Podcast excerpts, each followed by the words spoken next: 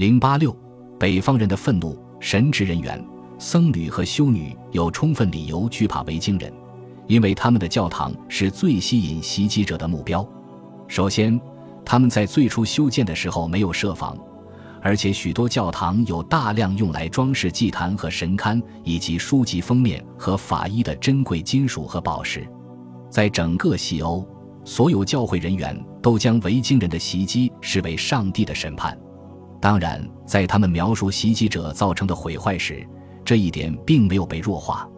根据《圣伯丁年代记》记录，八百四十一年袭击鲁昂的丹麦人野蛮地蹂躏了该城镇，到处杀人、放火、抢劫、杀死或俘虏僧侣和其他居民，使所有的修道院和塞纳河沿岸的其他地方变成一片废墟，或者勒索大笔金钱，给整个地区带来极度恐慌。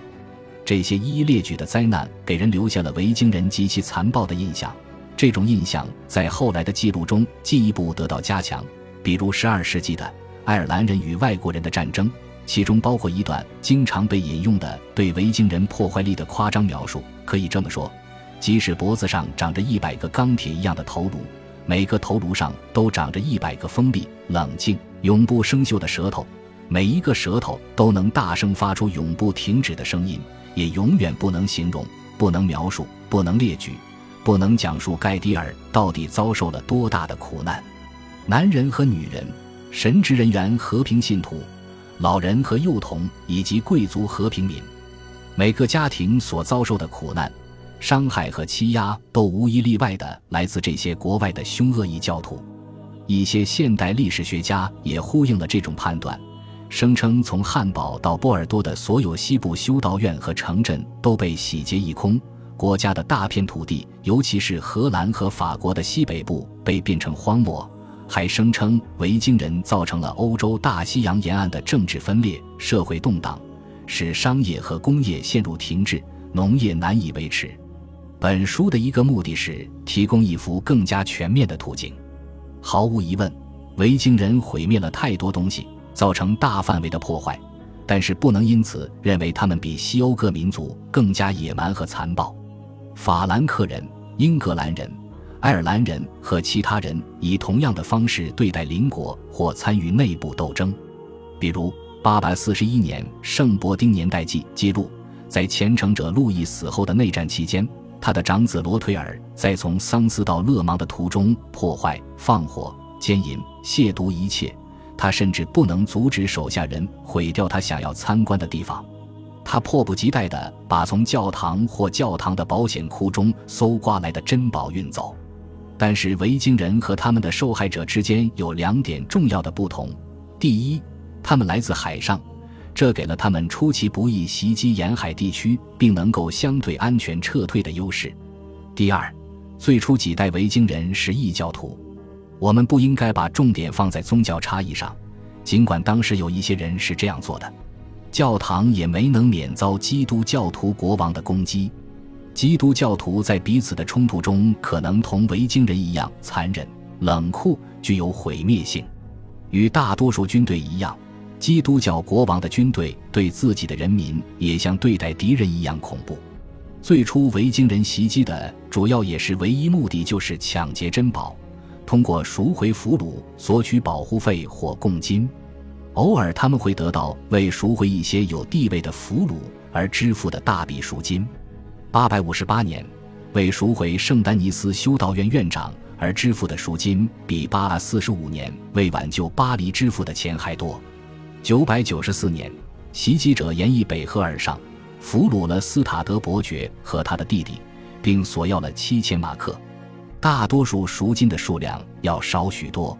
八百四十一年，塞纳河谷的圣万德里耶修道院支付了二十六磅白银，以换回六十八名犯人。也许法兰克雄厚的财富是维京人似乎没有将那里的俘虏卖作奴隶的原因，索要赎金更简单，而且回报更丰厚。而爱尔兰的教堂没有多少金银，维京人更喜欢把俘虏卖作奴隶。奴隶贸易在东欧更为重要。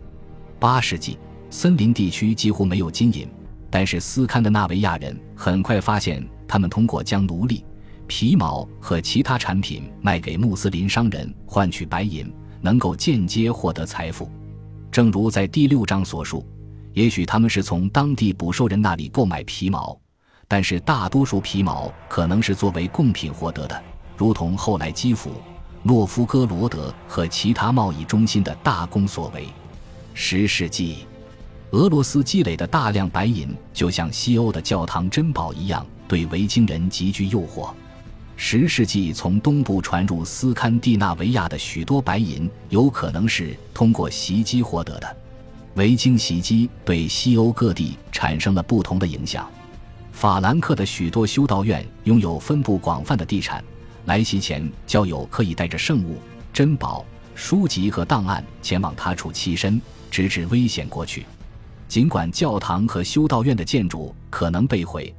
但是法兰克中心许多教区通过这种方式，至少保留了他们最珍贵的一些资产。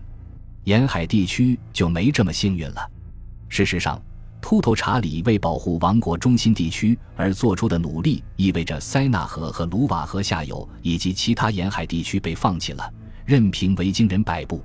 大多数宗教团体和主教逃到其他地区寻求安全，便是很自然的一个后果。据说，九世纪七十年代初以后的一段时间，阿夫朗什、巴约、埃弗勒或利雪都没有主教。库唐斯主教在鲁昂避难，一位法兰克伯爵在那里保留了一些名义上的权利。南特主教放弃了教区。十世纪，诺曼底地区不断有公爵鼓励恢复教区组织，但是修道院复兴的速度更加缓慢，只是在十一世纪时才加快了步伐。